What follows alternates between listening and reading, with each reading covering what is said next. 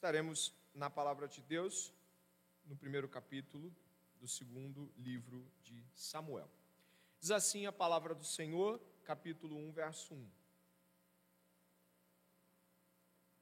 Depois da morte de Saul, quando Davi tinha voltado de derrotar os amalequitas e já estava dois dias em Ziclag, aconteceu que no terceiro dia veio do arraial de Saul um homem com as roupas rasgadas e terra sobre a cabeça. Ao chegar diante de Davi, ele se inclinou, prostrando-se em terra. Davi lhe perguntou: De onde você vem? Ele respondeu: Fugi do arraial de Israel.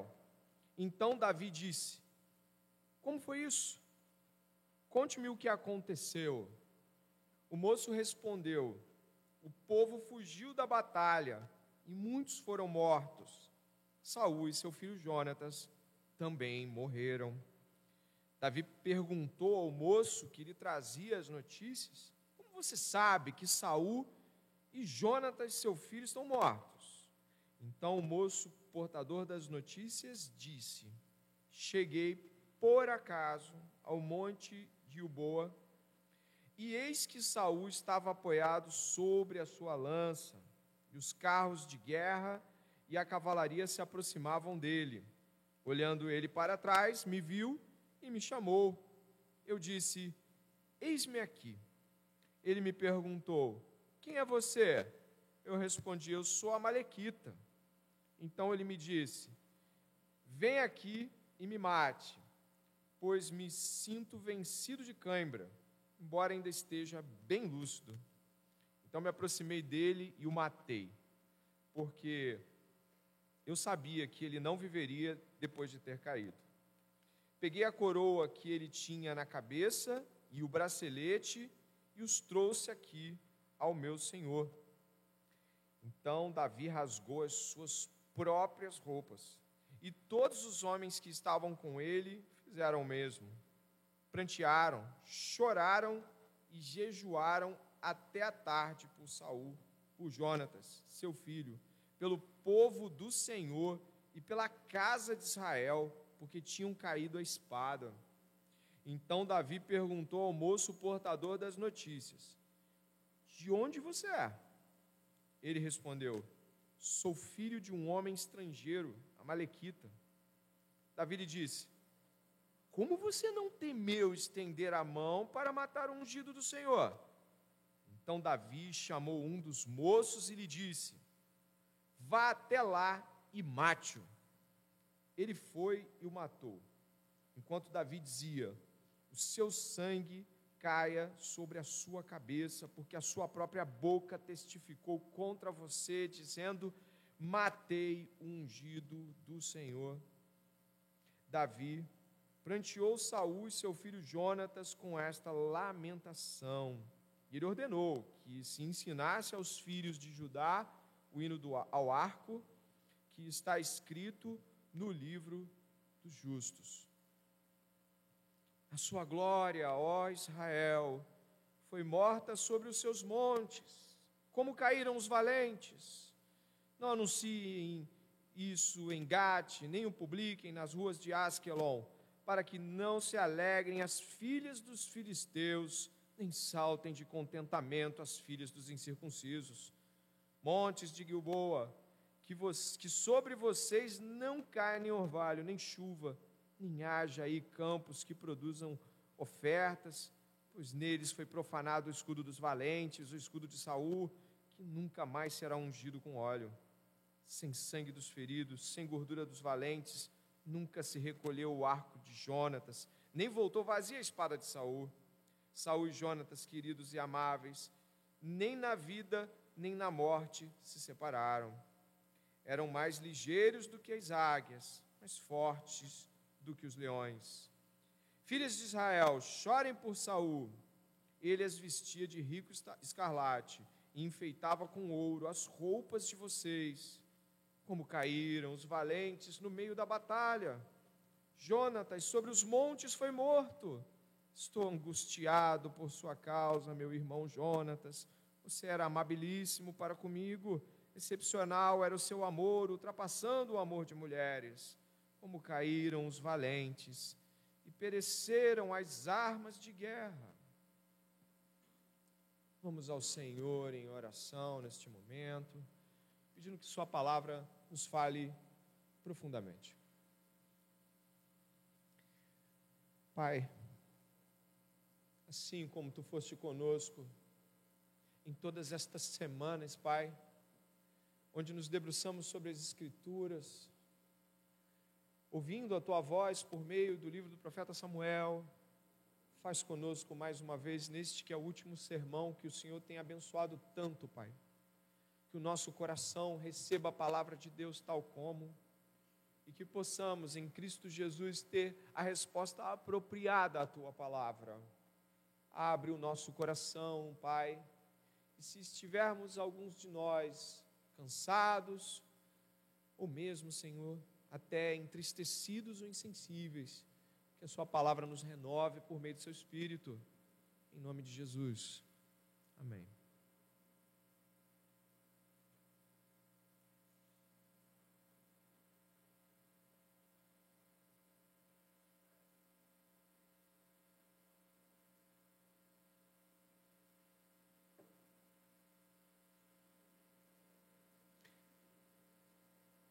Segundo livro de Samuel traz consigo uma peculiaridade que não chega a ser uma singularidade. O livro de Samuel, o primeiro, como você pode ver, se une ao segundo livro de Samuel. Isso não é uma singularidade. Nós temos isso também quando o Pentateuco termina. A narrativa do Pentateuco, ela parece estar continuada ao livro de Josué, você percebe a comunicação dos eventos. A morte de Moisés é então comunicada no, no, no livro de, de Josué com a presença de Josué após a morte de Moisés. Nós também encontramos isso quando o livro de Juízes migra sua narrativa para o primeiro livro de Samuel. Nós encontramos a mesma coisa, já sendo conduzida pelo livro de Juízes, né? e não havia rei em Israel. Você vê esta comunicação textual, o que nos traz aqui essa realidade. E nós temos aqui mais uma vez a mesma situação acontecendo. A primeira, como eu citei, é um fato muito importante para Israel, a saída do Egito. O segundo fala da saída do Egito e, e o estabelecimento em Canaã. E o terceiro é o estabelecimento da monarquia em Israel. Então, nós temos três eventos muito grandes né? a saída do Egito, a entrada em Canaã e o estabelecimento da monarquia. E os três estão unidos por textos narrativos continuados. E isso é muito importante para que nós possamos entender que a intenção aqui é realmente trazer essa, esse elo. Na Bíblia hebraica, há, não há uma divisão entre 1 Samuel e 2 Samuel, como nós encontramos depois na Septuaginta e depois na nossa própria Bíblia que muito se parece com as divisões da Septuaginta, que é a Bíblia que foi traduzida para o grego, do, hebreu, do hebraico para o grego, ainda na antiguidade. E o que nós temos aqui neste texto? Eh, Davi está chegando de uma batalha, se você pudesse aproximar do texto bíblico, eu não quero é, fazer mais delongas em relação à construção. Você, nós tivemos uma, uma um rememorar de tudo isso semana passada com nosso irmão Lucas, e hoje nós vamos estar nesse desfecho. Repare o começo do, do, do, do texto bíblico, onde diz que depois da morte de Saul, exatamente como naqueles livros que eu falei, né? Depois da morte de alguém, né? Depois da morte de Saul, quando Davi tinha voltado de derrotar os amalequitas e já estava dois dias em Ziclag, aconteceu que no terceiro dia veio do arraial de Saul um homem com as roupas rasgadas e terra sobre a cabeça. Davi estava chegando da, daquela batalha onde ele resgatou suas mulheres, resgatou as suas crianças. Nós havíamos estudado isso há duas semanas atrás. É, Deus deu os, os amalequitas nas mãos de Davi e ele retomou toda a sua família intacta, suas mulheres intactas, suas crianças intactas. Davi chega desta batalha e ao mesmo tempo que Deus poupa Davi de participar dessa batalha que este moço amalequita acabou de chegar, né? ainda que ele não fosse um soldado, ele, ele estava num cenário onde Saul foi morto. Então, só para trazer essa realidade, Davi está voltando da batalha com os amalequitas, vencedor, e está é, a dois dias de separação aí da morte de Saul, e aí chegam essas notícias.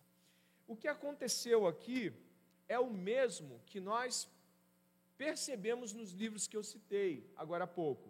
Quer ver um exemplo? E Moisés morreu. E é assim que começa o livro de Josué. Moisés morreu. E aí o que Deus faz com Josué? O anima, o encoraja, mas naquele momento ali existe um hiato. E agora, o que, que vai acontecer com Josué? Será que Deus vai usar Josué igual usou Moisés? E aí, quando você encontra o livro de Juízes, ele termina, e, e, e o começo dele se une àquela trajetória da casa de Eli. E você tem uma nova morte muito grande, que é a morte da casa de Eli, logo nos primeiros capítulos de Samuel. E aí vem a casa de Saul como uma casa que se estabelece. Só que existe algo peculiar agora aqui, queridos. É o fato de que, neste momento, nós voltamos a uma estatura da sociedade de Israel que é muito triste. Israel não tem rei. Saul foi morto. Davi não foi ungido. E você vai levar cinco capítulos de 2 Samuel até que Davi se estabeleça sobre Israel. Né? Tem mais ou menos sete anos para que Davi consiga se estabelecer como rei sobre todo Israel. Você vai ver isso em, nos primeiros cinco capítulos, se você desejar ler em casa. Então, o que, que você tem nesse momento aqui? Um, um, uma condição onde não há rei em Israel e não há príncipe, porque Jonatas foi morto. Então, a casa de Israel está desterrada, ela está sem monarquia, e o que acontece dentro disso, né, o nome do sermão é, volta só um pouquinho, o lamento de Davi, nós vamos estar então em um capítulo que apropriadamente, queridos, não há rei em Israel. É, esse, esse é o cenário, não há rei em Israel. E aí eu gostaria de que você pudesse perceber que Davi já estava acostumado, e os outros, né, Davi ainda não tinha 40 anos, claro, mas Davi nasceu tendo Saul como rei. Davi não conheceu outro tipo de governo senão o reinado de Saul. São cerca de 40 anos em que Saul é rei. Então, Davi nasce, Davi tem aqui uma idade aproximada de seus cerca de 30 anos, e Davi só conheceu Saul como rei. Então, já há 40 anos nós temos o reinado de Saul sobre a casa de Israel. E nesse cenário aqui, onde não há rei, não há príncipe, onde as coisas estão completamente soltas, não sei se você deve ter reparado o término do capítulo anterior de semana passada, Israel foi tomada pelos filisteus, várias cidades foram perdidas, estão nas mãos dos filisteus. É um, um cenário desolador. E o que acontece aqui, nessa situação extremamente desoladora, é que você vê reações a essa situação. E eu separei três delas, das quais vocês podem se apropriar em termos de escrever num canto ou querer marcar. Do verso 1 ao verso 10, você vê pessoas se aproveitando dessa condição da ausência de rei. Não tem rei e vamos nos aproveitar. Existem aproveitadores. Do verso 11 até o verso 16, Davi responde como crente. Como é que a ausência de rei é respondida pelo crente Davi? E do verso 17 até o verso 27, o lamento de Davi, o lamento de Davi que aponta para o amor de Cristo. Esses três estabelecimentos aqui vão ser proveitosos para a gente enquanto nós estivermos dentro dessa realidade. Então, esse, esse texto vai ficar aqui por enquanto e depois nós vamos só mais no final fazendo uma mudança de slide. Então, preste atenção no que eu gostaria que você pudesse ouvir agora. Davi está recebendo uma notícia. A notícia não é nada boa. Saul morreu, Jonatas morreu. E agora? O Amalequita chega aqui com um cenário meio parecendo que ele está, de alguma forma, triste com isso, mas, na realidade, os Amalequitas nem mesmo têm uh, qualquer sinal de que eles rasgam a roupa ou jogam terra sobre a cabeça. Se você puder olhar aqui, roupas rasgadas e terra sobre a cabeça, ou pó sobre a cabeça, é um costume hebraico de lamentar, não amalequita, cananeu. Isso é estranho já ao cenário. O cenário já traz uma estranheza, algo esquisito está acontecendo aqui. Mas, ainda que você possa supor que ele está sujo, ele não está na batalha. Ele mesmo confessa que não veio da batalha. Ele meio que caiu de paraquedas por algum motivo que o texto não explica. Ele aparece no meio do cenário onde aquelas coisas estão acontecendo. E aí o que acontece em seguida? Verso 2 diz que ele se prostrou e Davi perguntou de onde ele vinha. É o verso 3, ó, olha a Bíblia aí. Ó. Verso 3, de onde você veio? Ele fugiu do arraial de Israel. Então Davi diz: Como foi isso? Conte-me o que aconteceu. E o moço começou a explicar o que aconteceu: que o povo fugiu da batalha, houve uma grande matança, muita gente morreu, e morreu Saul também, e morreu Jonatas também. Mas como é que isso aconteceu? Davi está querendo saber. Por que, que isso aconteceu? Como é que isso aconteceu? Você sabe algo mais? Ele diz sim. Repare aqui, ó, o verso 6. Cheguei por acaso ao monte de Gilboa, e eis que Saul estava apoiado sobre sua lança. Existe aqui já um problema muito sério, muito sério. Se você olhar para o capítulo anterior, eu peço que você faça isso, que é o outro livro, né, o livro que vem antes. Você vai encontrar ali o verso de número 4. Diz assim, ó, dê uma olhada. Depois que Saul foi ferido, no verso 3, 31, 3, então Saul disse ao seu escudeiro: Arranque a sua espada e atravesse-me com ela, para que não venha esses incircuncisos me que me atravessem com espada e zombem de mim. Mas o seu escudeiro não quis fazer isso, porque estava com muito medo. Então, é, Saul está preocupado aqui, como nosso irmão Lucas falou, com sua própria honra, com sua própria glória, né? de que ele não seja morto por alguém que seja o quê? Um incircunciso. Você leu isso. E o Amalequita é o quê? Pois é, mas vamos fazer o contraste devido. Aí dá uma olhada aqui. Então Saul disse ao seu escudeiro: Arranque a sua espada, verso 4, e atravesse-me com ela, para que não venham esses circuncisos, me atravesse com a espada os homens de mim. Mas o seu escudeiro não quis fazer isso, estava com muito medo. Então Saul pegou a sua própria espada e se lançou sobre ela. Quando o escudeiro viu que Saul estava morto, repare que o escudeiro já viu que Saul está morto, dê uma olhada, também se lançou sobre a sua espada e morreu com ele. Então, o escudeiro de Davi, ele não era só alguém que carregava a espada, mas era alguém que estava próximo, a Saul, perdão, estava próximo. E o que aconteceu é que assim, verso 6, morreram juntamente naquele dia Saul, seus três filhos, o seu escudeiro e todos os seus soldados. Mas o que, que acontece aqui? Os comentaristas vão explicar que o autor está fazendo o que ele fez o tempo todo ele pega uma coisa e contrasta com outra coisa. Você está cansado de ouvir isso em Samuel. É um contraste. E o contraste aqui é o contraste de narrativas. Davi não sabe o que aconteceu. O Amalequita conta o que, segundo aquilo que ele está dizendo, é a verdade do que aconteceu. Só que o texto, ao ser comparado, ele não bate. Então, qual é a realidade? Você tem um locutor oficial, no capítulo 31, e você tem aquilo que o Amalequita diz no capítulo 1 do, do outro livro. Esse contraste entre o locutor oficial da cena e aquilo que o Amalequita diz é relevante, porque os comentaristas que eu pude consultar, eles falam com certa unanimidade. Existe aí alguém que não está falando a verdade. E é claro, como você viu no livro de Samuel o tempo todo, o locutor não está muito disposto a entrar no quesito de quem está falando a verdade ou não. Ele coloca a cena para que você avalie. Você contraste a cena e observe. Mas onde eu quero chegar? Será que é ficar testando? Será que quem está verdade? É o locutor? É o Amalequita? Eu creio que o cenário do, do, do Amalequita é um cenário de mentira. Mas esse não é o ponto central.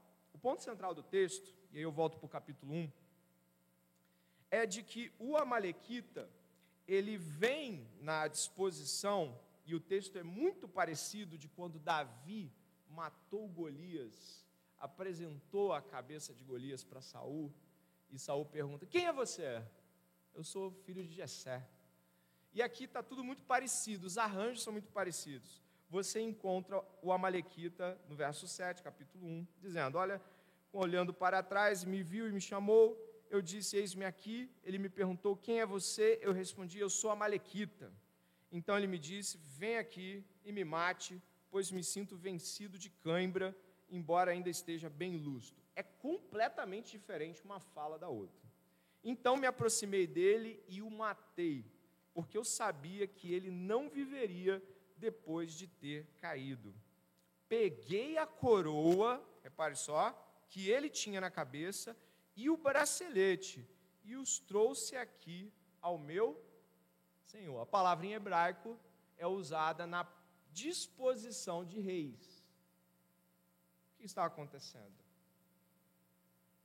A ausência de rei em Israel e, o cenário que se dispõe aqui é um cenário que minimamente abre espaço para alguém como esse Amalequita tentar se aproveitar. Ele não está muito preocupado ou nada preocupado com Saul ser rei de Israel, ou quem mais pode estar triste com isso, ou se Israel está sendo dominado pelos filisteus. Ele quer se aproveitar dessa situação, propondo uma ação onde ele coloca a coroa aos pés de Davi, como se isso fosse uma espécie de, eis aí, a coroa de Saul para você. É parecido com o mesmo arranjo de palavras de quando aqueles homens de Davi disseram aí: Eis aí, Deus te deu Saul para você matar na caverna. Aqui mais uma vez Davi é provado a ser rei.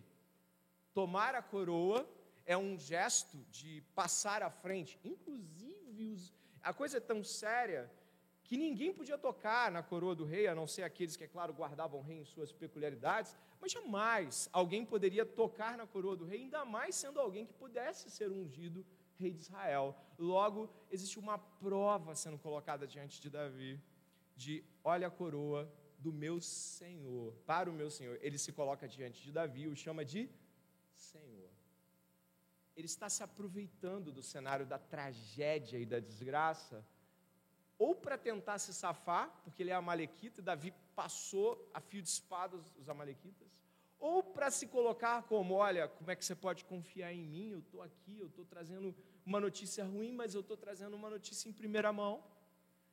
De todas as formas, a última coisa que esse amalequita de fato percebe é a tragédia que se abate em Israel. Ele não tem noção do que isso representa no coração de Davi. Ele não tem noção do que representa para Davi a, a, mensagem de que Jonatas morreu. Davi está, naquele momento, você pode perceber que ele não está preocupado com coroa nem com nada. Davi vai se entregar a um lamento e uma tristeza profundos. Onde eu quero chegar aqui?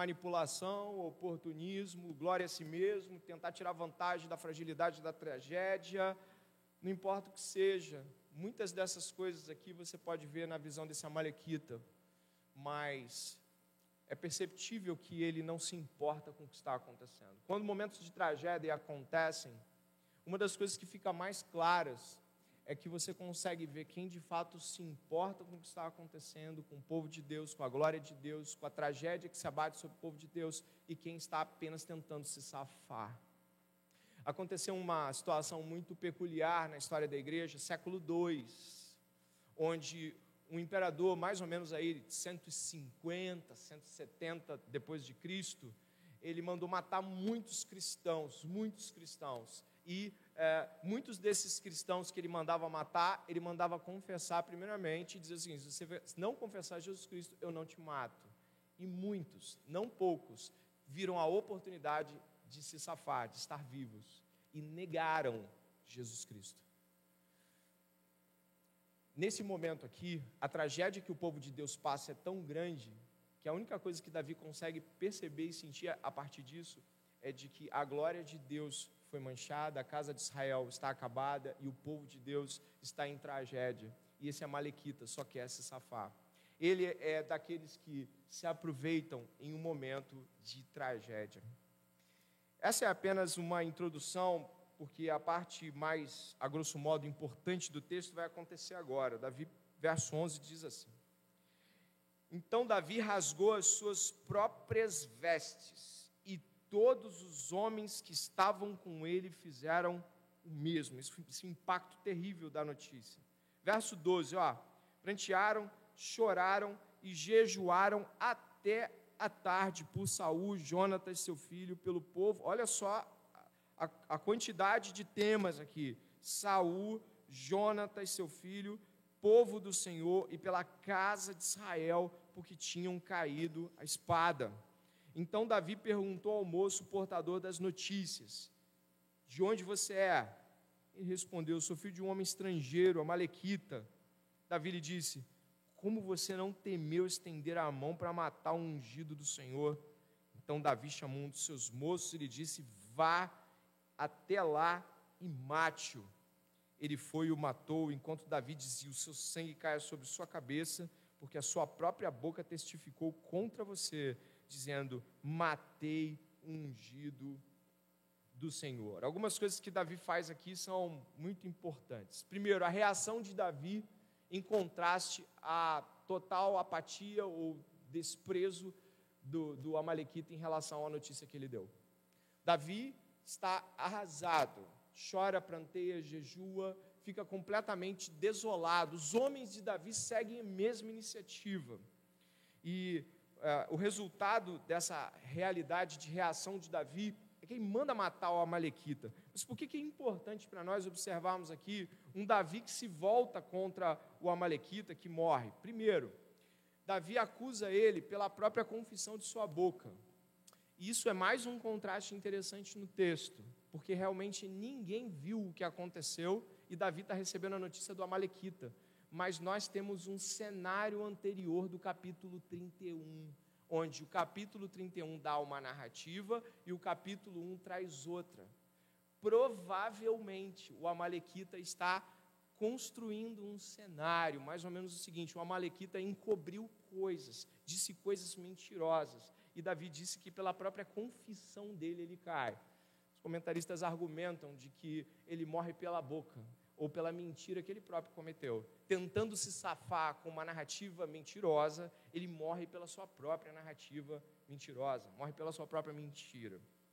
Mas a, a outra realidade aqui que é importante é de que Davi está muito triste porque Saul representa muito para o povo. Saul representa o rei ungido. Saul representa o povo de Israel. Saul a queda de Saul representa a queda de toda a, a ideia de monarquia.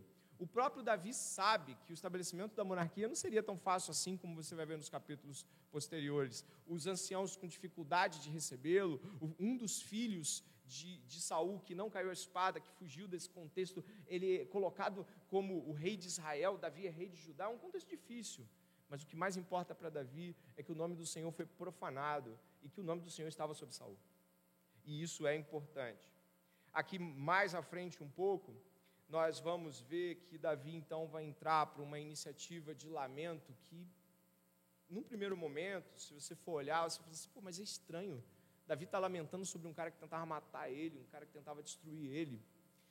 Mas é porque o modo mais apropriado de lidar com essa situação não é evocando o que Saul fez contra Davi, mas como o nome de Deus estava envolvido em tudo isso e havia sido profanado, havia sido envergonhado, e como isso era para Davi mais importante do que qualquer perseguição que ele havia sofrido de Saul o nome do Senhor é mais caro para Davi do que aquilo que Saul fez contra Davi, e a gente vai ver isso agora nessa grande estrutura do lamento de Davi. Dê uma olhada, por favor.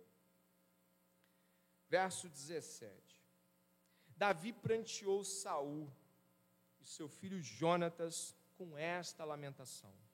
E ele ordenou que se ensinasse aos filhos de Judá o hino ao arco, é assim que se chama essa música, que está escrito no livro dos justos. Repare, vamos analisar o, o, o cântico e depois a gente vai falar sobre ele. Olha agora, verso 19: A sua glória, ó Israel, foi morta sobre os seus montes, como caíram os valentes. O primeiro lamento de Davi é porque o povo caiu. Aqueles valentes representavam o povo de Israel.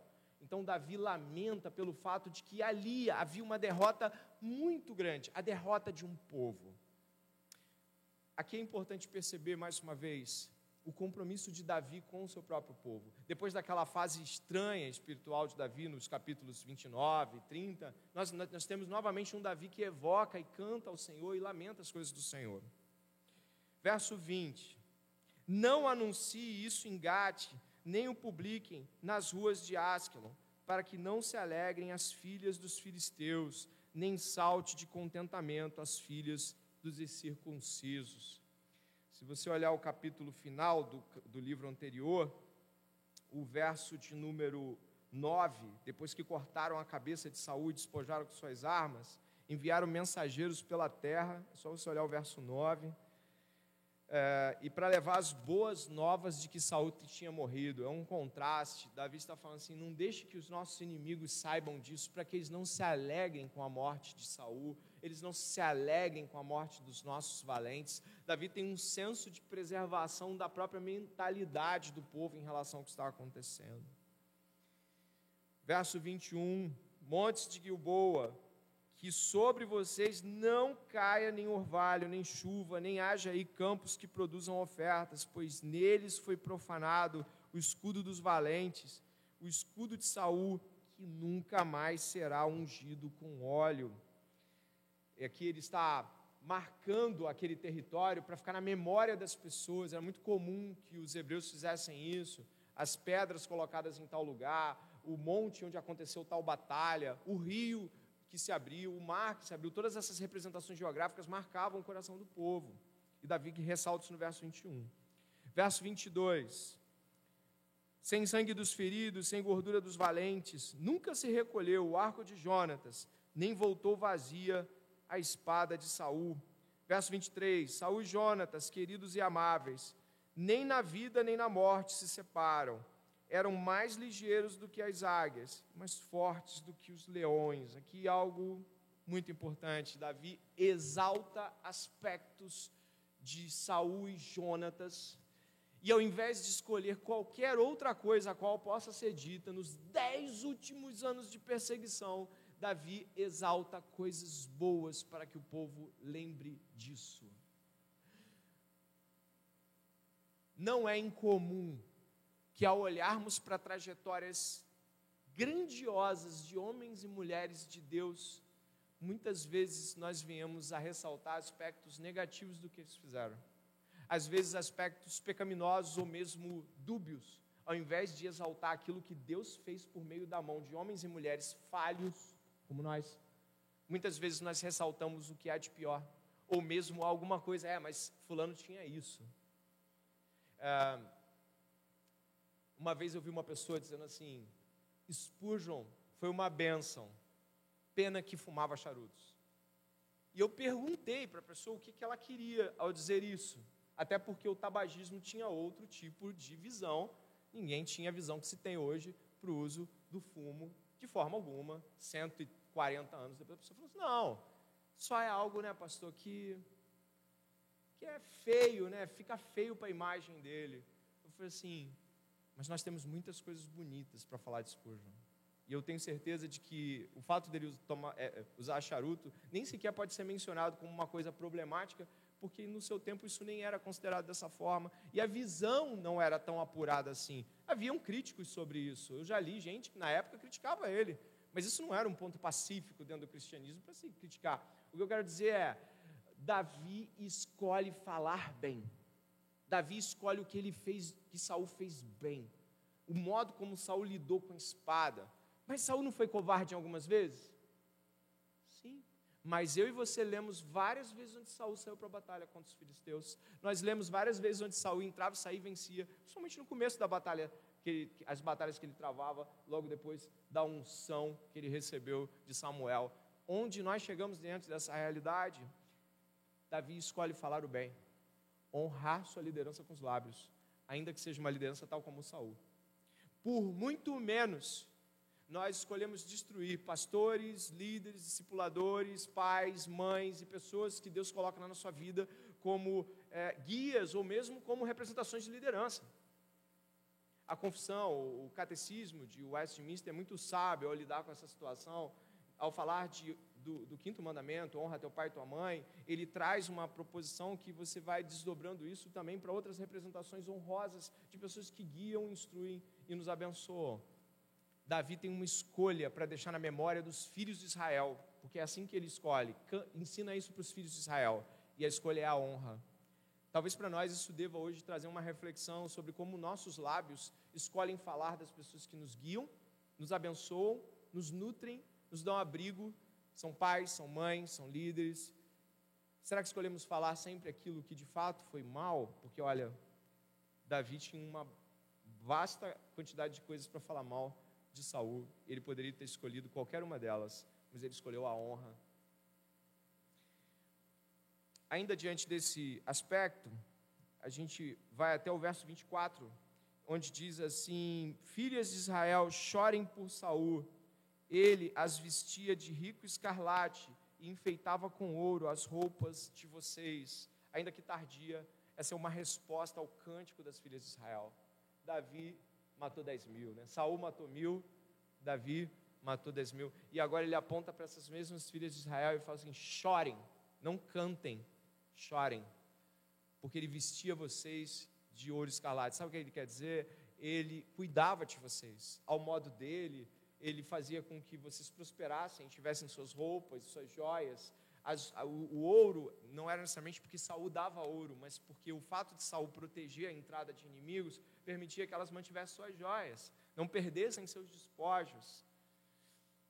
Davi está buscando que o impacto da morte de Saul e Jonatas seja um impacto de honra, de respeito, dentro daquilo. Ele, ele não está inventando essas coisas, essas coisas são reais, mas ele está escolhendo que coisas vão marcar o povo.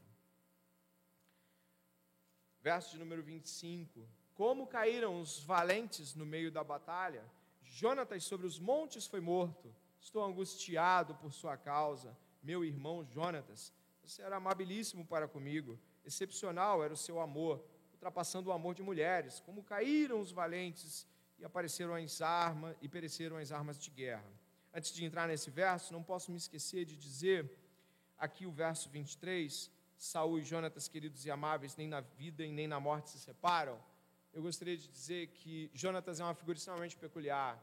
Jonatas, ele discordava de seu pai abertamente e falava isso para o seu pai, mas ele nunca abandonou seu pai. É, é, é, um, é, um, é uma coisa muito interessante perceber. Ele se opunha ao seu pai quando era necessário, mas ele não abandonava seu pai, no sentido de que se havia uma luta legítima para ser travada contra os inimigos, onde estava Jonatas? Com seu pai, leal ao reinado de seu pai. Mas quando seu pai se voltava contra o Senhor e a aliança do Senhor, ele não aceitava o que seu pai fazia. Existe um claro equilíbrio aqui de Jonatas ao perceber que nós podemos discordar de coisas dentro daquilo que nós fazemos uns com os outros e até mesmo com lideranças. Mas nós temos que ter cuidado quando nós estamos ligados a uma liderança dada por Deus, a um pai, uma mãe, seja lá o que for. A sabedoria de Jonatas aqui é ressaltada diante desse cenário. E por fim, a questão do verso 25, 26 e 27 também é muito importante. Ah, você deve lembrar que, por mais de uma vez, o livro de Samuel ressalta o amor de Davi e Jonatas. E existem motivos pelos quais ele ressalta que esse amor é superior ao amor de mulheres. É, Jonatas era um árduo defensor de Davi na corte. Jonatas poupou a vida de Davi mais de uma vez ao anunciar-lhe que seu pai, meu pai vai pegar você. Davi e Jonatas fizeram uma aliança com o Senhor, da qual você não vê absolutamente nenhum homem fazendo com nenhuma mulher no Velho Testamento, uma aliança com o Senhor. E Jonatas também era leal a Davi nas armas, ao ponto de que quando Davi chega com a cabeça de, do gigante Golias nas mãos, Jonatas depõe suas armas e diz o seguinte: é como se ele dissesse assim: venha para o exército de Israel, você é digno. Ele abraça Davi nesse sentido. Então, toda essa vasta quantidade de arranjos faz com que Davi possa ressaltar esse amor em vários ângulos distintos. E, portanto, sim, é um amor superior, nesse sentido, o amor de mulheres, ou o amor romântico, ou mesmo um amor que tem a ver com a relação do próprio casamento. Nós nos escandalizamos com, com aspectos como esse por dois motivos. Primeiro, porque nós queremos fazer com que todo tipo de relacionamento seja nivelado pela mesma coisa ou pelo mesmo tipo de arranjo. Isso não é verdade. As amizades têm um tipo de arranjo, o casamento tem outro. Mas muitas vezes nós romantizamos aspectos, quer seja da amizade, quer seja do próprio casamento. Idealizamos proposições. Davi não está aqui depreciando nenhuma de suas esposas, nenhum nome delas é mencionado. Tanto é que ele faz isso em uma perspectiva mais abrangente. Ele fala de mulheres para fazer comparação do tipo de amor com que ele está falando. Mas é importante ressaltar: no cântico de Davi, ele honra Jonatas na proporção que Jonatas merece ser honrado. Saul não é desonrado, pelo contrário, é lembrado, mas Jonatas é ressaltado de modo digno. Então, o nome de Jonatas aqui é, avança de modo grandioso. O que é isso que nós acabamos de ler do 19 em diante? É um lamento. Se você olhar o verso de número 18, Davi ordena que esse lamento seja ensinado aos filhos de Judá. Afinal, Davi não vai reinar pelos próximos seis, sete anos em Israel, só em Judá, e depois em todo Israel e Judá. Mas ele ordena de que esse lamento seja ensinado. Agora, pare, por favor, para pensar. Davi está ordenando algo que você não encontra só aqui. Os salmos trazem lamentos. Jeremias tem um pequeno livro só de lamentos. Jesus, em Mateus 23, lamenta sobre Israel nunca ter recebido a ele, quando ele buscava como uma galinha chamá-los ao ninho. Jesus, na cruz do Calvário, lamenta. O lamento, ao contrário da reclamação, que é uma postura exigente sobre algo que eu gostaria de ter ou merecia, na minha opinião, o lamento é um olhar para fora, diante de um cenário desolador, que nós queríamos que fosse de outra forma, de uma maneira ampla, para todo mundo. O lamento, ele tem, entre outras peculiaridades na Bíblia, nunca ser um lamento apenas para si mesmo. Ele sempre aponta para uma realidade de povo, de outros, da tristeza que se abate, do caos que se impera. Davi ordena um lamento. E diz que esse lamento deveria ser ensinado para quem? Para as crianças. Nossa, tudo bem que nós temos as nossas músicas que as crianças gostam e elas têm o seu papel, mas aqui crianças são ensinadas a lamentar por algo. E o que se está lamentando aqui? Muitas coisas. O rei morreu, o príncipe morreu, a casa de Israel perdeu uma batalha importantíssima, sangue dos valentes foi derramado, cidades foram tomadas, a, as armas de, de, de, de Saul colocadas lá diante dos deuses filisteus. Que tragédia! Lamentem, não se esqueçam disso, lamentem. Abraham Kuyper, você deve ter ouvido falar dele já. Ele foi primeiro-ministro da Holanda em 1900 e pouquinho, cinco mais ou menos. Mas ele é bem conhecido como teólogo e pastor. E em dado momento, Abraham Kuyper estava lutando contra, lutando contra o liberalismo na Igreja da Holanda. Liberalismo é uma corrente é, deturpadora da interpretação bíblica a qual julgamos e acreditamos de fato ser correta. Ah, dizem que Abraham Kuyper lutou quase uma década contra a entrada do liberalismo na Igreja da Holanda, ou até mais. Só que teve um momento que ele viu que não dava. O diálogo não estava estabelecido mais os homens que queriam que aquilo fosse a verdade se estabeleceram. Então, Abraham Kuyper, o pastor Abraham Kuyper e os seus amigos leais à palavra da verdade saíram da igreja da Holanda. E eles montaram uma outra denominação. Mas levaram oito anos para dar um nome a essa nova denominação. Oito anos. Por quê? Porque durante esses oito anos, além de esperança de que alguma coisa mudasse, eles se lamentavam pelo que tinha acontecido. Por não ter um nome para a igreja, muitos conheciam a igreja de Abraham Kuyper como a igreja dos lamentadores, porque eles lamentavam pelo estado que a igreja da Holanda havia tomado, sido tomado. Os lamentadores era um nome para a igreja sem denominação que Abraham Kuyper estava liderando junto com outros pastores. Lamento lamentar. O povo de Deus é ordenado a olhar para fora, para a condição né, da, da ausência de percepção da glória de Deus, da graça de Deus no mundo, e ao invés de dizer esses miseráveis, esses desgraçados que não têm Deus, o povo de Deus olha e lamenta. E sabe, a gente deveria lamentar mais pelo estado como as coisas estão, porque, entre outras coisas muito peculiares no lamento, e diferente da reclamação, é que o lamento nos envolve em tristeza bíblica, em, em, em, em, luto bíblico por algo que colocamos diante de Deus. Ao contrário da reclamação, que compara, exige e muitas vezes ofende até, e o lamento não. O lamento olha para aquilo que poderia ter sido, ou para aquilo que, que deve ser, e fala: Meu Deus, meu Deus, que tristeza o meu coração. Como estou vendo coisas terrivelmente tristes. Essa expressão do verso 19, a sua glória, Israel foi morta, é encontrada só similar àquele dia onde a arca foi tomada. Inclusive, um dos netos de, de Eli foi chamado de quê?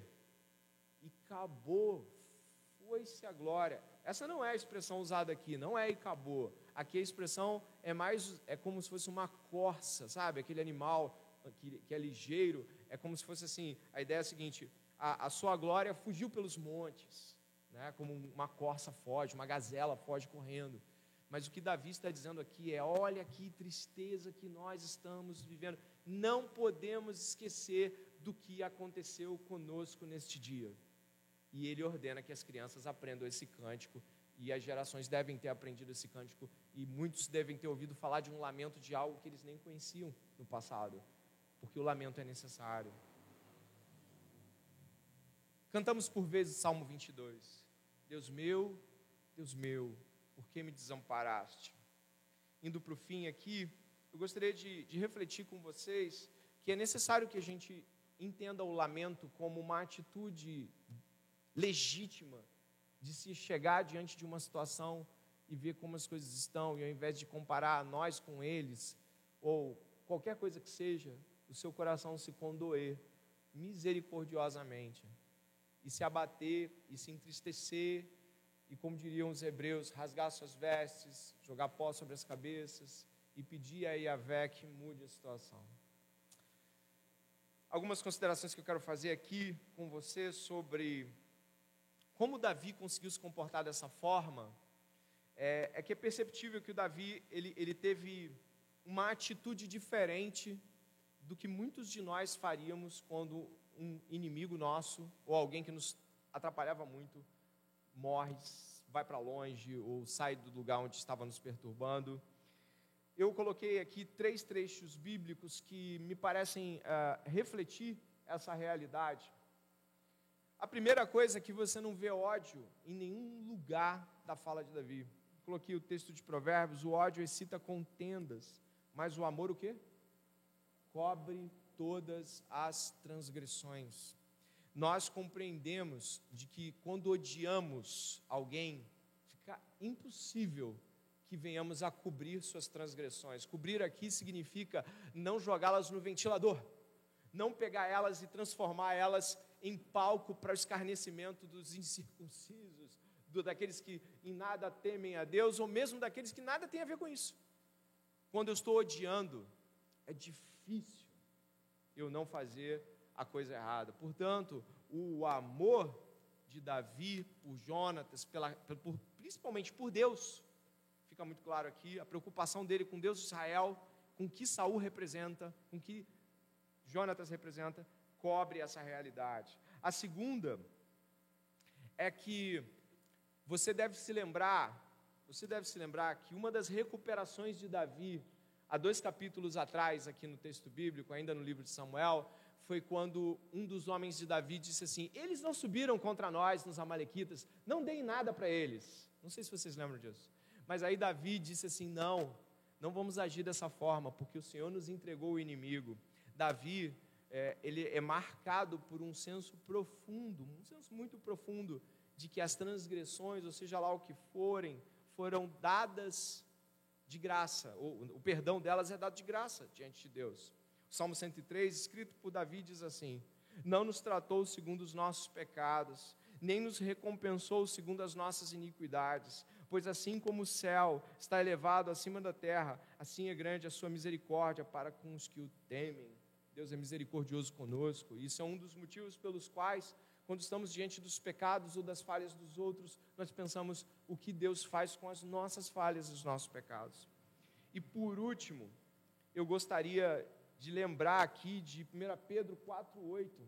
Acima de tudo, porém, tende amor intenso uns para com os outros, porque o amor cobre multidão de pecados. Você deve ter visto isso, eu também li, você leu junto comigo o verso 23, Saul e Jonatas, queridos e amáveis. Você leu aí, né? Queridos e amáveis. Quando nós amamos, a nossa escolha é por perdoar, a nossa escolha é lembrar que somos perdoados por muitas transgressões, e a nossa escolha também é cobrir essas transgressões, é não transformar elas em um palco para que outros sejam destruídos. Tanto eu quanto você já podemos ter falhado nisso sim. Como? Você pega o pecado de alguém e, sobre o pretexto de tratar, destruir. Eu, pelo menos, já fiz isso. Eu não sei se você já fez. Pegar o pecado de alguém, pode ser famoso, pode ser alguém da sua igreja. E ao invés de tratar e cobrir,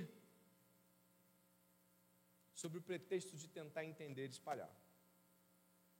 Nós precisamos estar aprendendo que o nosso Senhor Jesus Cristo fez isso na cruz.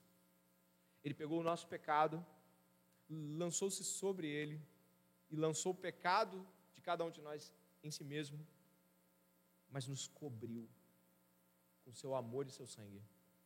Portanto, quando nós estamos falando do Evangelho, nós estamos falando de alguém, Jesus, que escolheu cobrir os nossos pecados, não sem tratá-los, não sem discipliná-los, não sem arguí-los, não sem espremer as feridas, não é isso. Mas Jesus escolheu amar ao lidar com os nossos pecados.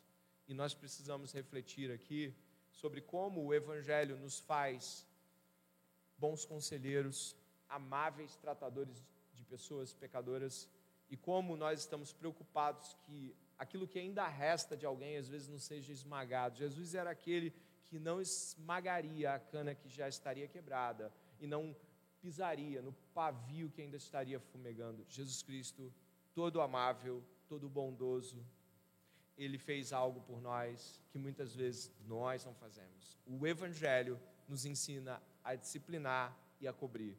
Deus disciplinou o nosso pecado em Jesus mas Jesus nos cobriu com seu sangue. Nós deveríamos ser aqueles que, assim como aprenderam do Evangelho, também correspondem a Ele. Eu gostaria de convidá-lo a orar e refletir nesta oração sobre benignidade, sobre amor, sobre como tratar os pecados dos outros, segundo o mesmo tratamento que Deus nos dá, sobre o exemplo de Davi, que muito nos aponta para o exemplo do Senhor Jesus Cristo neste último sermão, nesta última oração. Venha comigo e peça a Deus que nos direcione.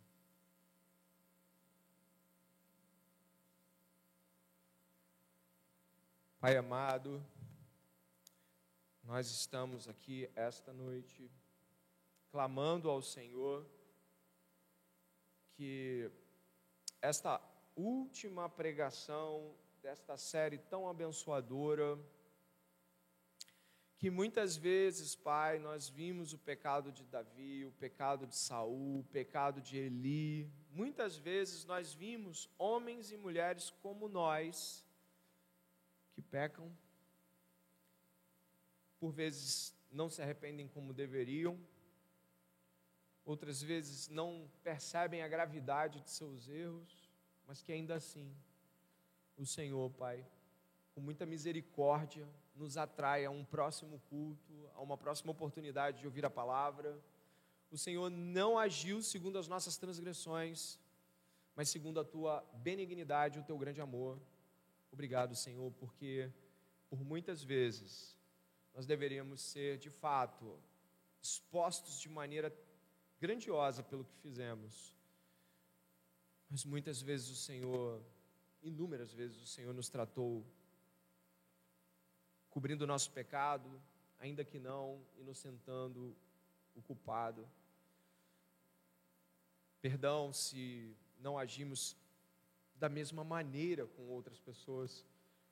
Perdão se escolhemos, e certamente alguns de nós, assim como eu, podem pedir perdão a ter escolhido falar sobre o pecado ao invés de cobri-lo e tratá-lo com quem deveria. Senhor Jesus, dá-nos a tua graça, para que não venhamos a se esquecer, a nos esquecer do que aprendemos esta noite. Que possamos preferir a honra uns aos outros, que, que precisemos nesta noite preferir a honra de lideranças, familiares, daqueles que o Senhor colocou sobre nossas vidas, Deus. Alguns daqueles que nos guiam, talvez muitas vezes não ouçam nada sobre o quão abençoadores têm sido, Pai. Que o povo de Deus seja um povo de reconhecimento aqui. Que o povo de Deus seja um povo que abra os seus lábios em honra àqueles que o Senhor levantou em seu meio, como pais, mães, discipuladores, lideranças, pastores. Senhor, que nós não sejamos aqueles que escolhem difamar, mas cobrir, tratar e amar. Perdoa os nossos pecados nos limpa de nossas transgressões. E que em nome de Jesus nós estejamos aqui esta noite aprendendo algo muito valioso para a nossa vida, Pai. Assim, gratos pelo que o Senhor fez nos últimos meses, nós oramos agradecidos em nome do Senhor. Amém e amém.